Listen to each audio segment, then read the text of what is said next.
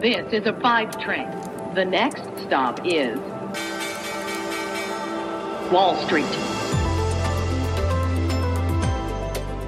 Hallo zu euch nach Deutschland und herzlich willkommen aus dem Wochenende zu Wall Street Daily, dem unabhängigen Podcast für Investoren. Ich bin Sophie Schimanski aus New York. Zunächst schauen wir wie üblich auf den Handelsstart hier bei mir in den USA. Die äh, Aktien steigen hier gerade und der Markt versucht recht erfolgreich bislang, sich von der schlechtesten Woche des Dow Jones Industrial Average seit Oktober zu erholen. Der Dow Jones legt gerade deutlich zu, nämlich mehr als 450 Punkte. Eine recht breite Gruppe von Aktien ist im vorbörslichen Handel schon höher gewesen. Rohstoffaktien zum Beispiel, die letzte Woche hart getroffen wurden, die erholen sich darunter zum Beispiel die Energieriesen Exxon und Chevron und äh, die legen etwa 1% zu. Und dann sehen wir auch bei den Wiedereröffnungsspielen, bei den Reopening Trades wie Royal Caribbean und äh, Boeing, dass die etwas höher sind und auch die Banken scheinen sich zu erholen. Die großen Tech-Unternehmen wie Alphabet und Tesla gewinnen ebenfalls. Aber die Nervosität hat spürbar zugenommen. Der WIX, das Angstbarometer, hat in den vergangenen fünf Tagen 22% zugelegt und äh, klettert alleine heute erstmal 13% vorbörslich, fällt aber aktuell wieder um 7,5%. Also man sieht, ähm, dass die Anleger eben etwas positiver in die Woche blicken, als sie letzte Woche rausgegangen sind. Herzlich willkommen zu einer neuen Woche, zum Wochenstart. Der Euro hat sich als einer der Verlierer der jüngsten Sitzung der US-Notenbank entpuppt. Die US-Notenbank stellte ja vergangene Woche in Aussicht, die Leitzinsen 2023 zu erhöhen.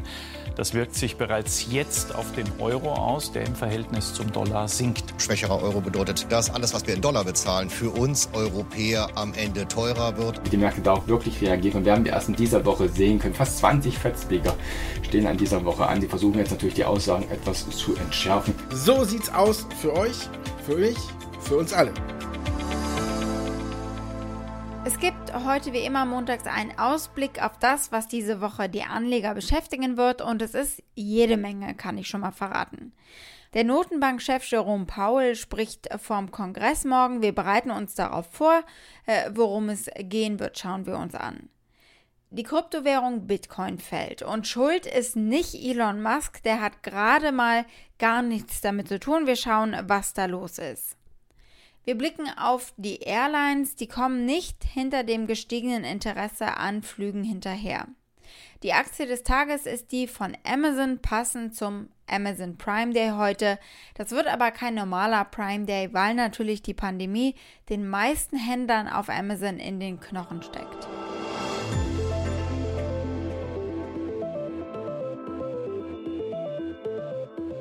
Der Ausblick auf die Woche. Big Tech wird im Rampenlicht stehen, weil der Justizausschuss des Repräsentantenhauses über Kartellgesetze abstimmen wird.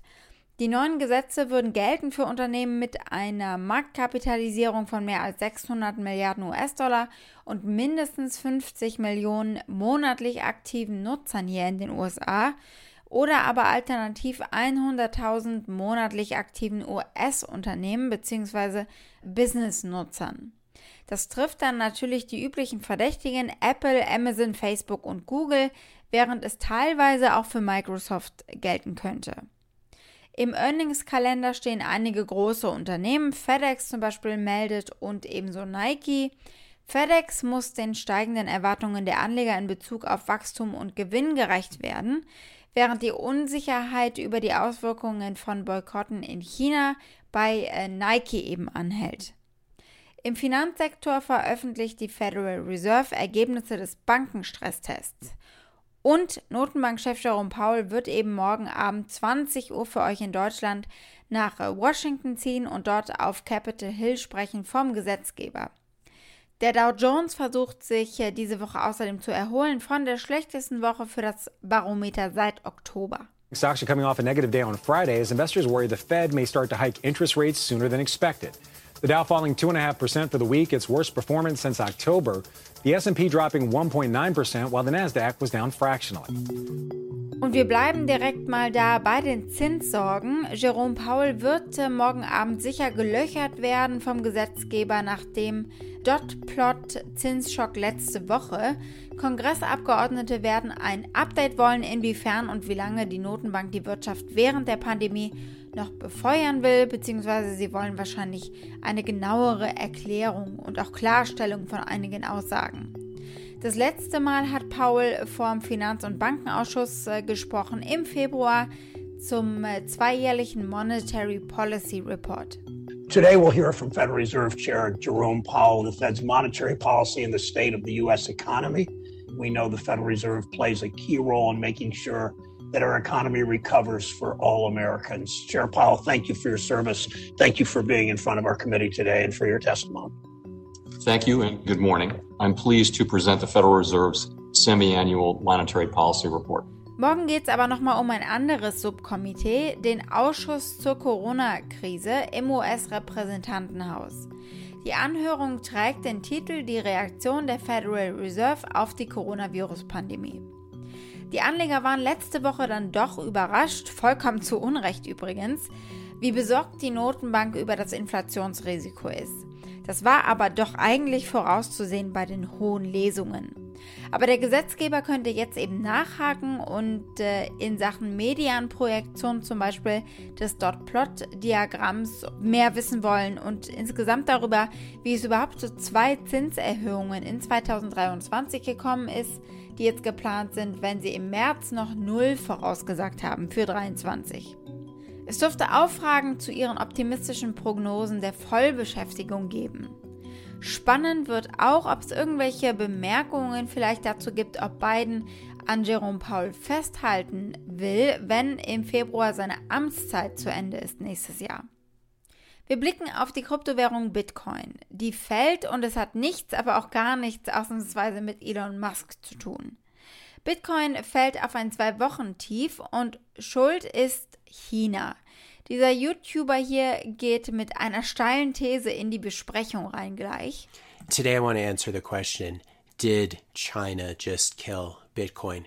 We're now seeing the China Bitcoin mining crackdown spread all over the country. It's now spread to the Sichuan province, and people online are understandably upset. Ja, und das ist verständlich. Die größte aller Kryptowährungen fiel um 7.26 Uhr heute Morgen hier in New York um 11 Prozent auf unter 32.000 US-Dollar. Inzwischen äh, fällt die Währung weiter und liegt bei 32.650 Dollar etwa. China hat die Zahlungsplattform Alipay von Jack Ma und inländische Banken angewiesen, keine Dienstleistungen im Zusammenhang mit dem Handel äh, mit der Kryptowährung anzubieten oder mit Kryptowährungen insgesamt. Es ist ein weiterer Beweis für Chinas härtere Haltung gegenüber Kryptowährungen, die Finanzregulierung und auch zum Beispiel den Energiebedarf des Bitcoin-Minings gleichermaßen äh, betreffen. Die Idee von Bitcoin ist allerdings, dass es unmöglich ist, äh, es zu killen, weil es eben dezentral ist, sagt der YouTuber, der natürlich extrem auch biased ist, äh, weil er Leuten beibringt, in Bitcoin zu investieren. Und dann hat er noch einen Rüffel für Bitcoin-Kritiker, und zwar einen ziemlich heftigen. Sie seien zu faul, um zu recherchieren. Thinking about Bitcoin, it really shows a lot about a person based on how they react to it.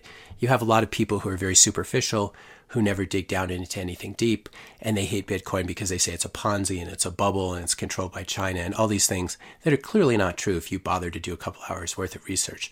It really separates the lazy from the hardworking. And it also separates people into two camps. Blicken wir auf die Fluglinien. American Airlines hat an diesem Wochenende hunderte von Flügen storniert aufgrund von Personalmangel, Wartungsarbeiten und anderen Problemen, die natürlich äh, während der Pandemie sich angesammelt haben und jetzt steigen, während die Reisenachfrage steigt. Laut der Tracking-Website FlightAware wurden am Sonntag etwa 6% des Hauptflugplans der Fluggesellschaft abgesagt, 180 Flüge. Die Fluggesellschaft sagte, dies entspreche etwa 3% ihrer gesamten Flüge. Etwa die Hälfte davon hebt nicht ab wegen nicht verfügbarer Flugbesatzungen. Sie wollen nun schneller Piloten zurückholen, die sie beurlaubt hatten. Entlassungen waren ihnen ja wegen staatlicher Finanzhilfe untersagt. American sei jetzt auf dem besten Weg, sagen sie, die Ausbildung beurlaubter Piloten bis Ende diesen Monats abzuschließen und sie haben hinzugefügt, dass das Unternehmen Überstunden anbieten wird, weil sie eben händeringend Besatzungen brauchen. American sagte in, einer, äh, in einem Dokument Anfang dieses Monats, dass die Kapazität im zweiten Quartal gegenüber 2019 immer noch um 20 bis 25 Prozent zurückgehen wird, während United Airlines sogar einen Rückgang der Kapazität um etwa 45 Prozent erwartet und Delta einen von 32 Prozent gegenüber 2019.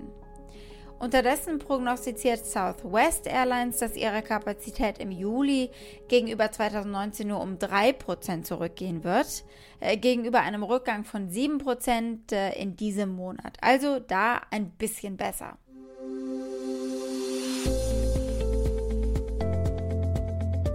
Die Aktie des Tages ist die von Amazon, ganz im Zeichen natürlich des Prime Days heute und morgen. Es wird 48 Stunden lang Angebote geben. Days of epic deals that could change your kitchen, change your yard, change your game, even change the way you celebrate. Der Einzelhandel hat, äh, wie so viele andere Branchen, mit weit verbreiteten Lieferkettenproblemen zu kämpfen, sei es jetzt fehlende Materialien ähm, oder natürlich auch an sich fehlende Waren, denn Fabriken und Bänder stehen still. Aber auch zum Beispiel sind die Kapazitäten im Bereich Luftfracht und Transport sehr eingeschränkt. Daran kann es auch liegen. Von den 16.000 Mitgliedern der NRF, das ist der Verband der Einzelhändler in den USA, gaben mehr als zwei Drittel an, dass ihre Lieferketten sich um zwei bis drei Wochen verlängert haben. Das haben sie in einem Brief an Präsident Joe Biden kürzlich geschrieben, in dem sie eben um Hilfe beten. Alle NRF-Mitglieder berichten, dass ihre Kosten infolge dieser Störungen gestiegen sind. Der E-Commerce-Riese Amazon verspricht jetzt aber trotzdem mehr als 2 Millionen Deals über 48 Stunden eben. Weil jetzt aber die Verbrauchernachfrage hoch ist nach wie vor und das Angebot begrenzt ist, könnten Artikel natürlich schneller ausgehen als in den vergangenen Jahren. Der Frachtmarktplatz Freightos befragte 177 kleine und mittlere Unternehmen, die bei Amazon eben verkaufen, und stellte fest, dass etwa 75 Prozent von ihnen weiterhin Unterbrechungen der Lieferkette erleben. Fast die Hälfte der Befragten hat angegeben, am Prime Day aufgrund von Frachtverzögerungen mit Engpässen zu rechnen. Also man muss schnell sein dieses Jahr. Sprechen wir mal über die Amazon-Aktie. 42 Mal heißt das Rating kaufen, 6 Mal Overweight und es gibt ein Halten-Rating. Das mittlere Preisziel liegt bei knapp 4.225 Dollar. Wall Street. Damit war es das für heute. Ich hoffe, ihr seid morgen wieder mit dabei. Schickt mir gerne eure Fragen oder Vorschläge für eine der nächsten Ausgaben. Ihr erreicht mich unter wall-street-daily at mediapioneer.com. Habt einen schönen Abend bis morgen, eure Sophie.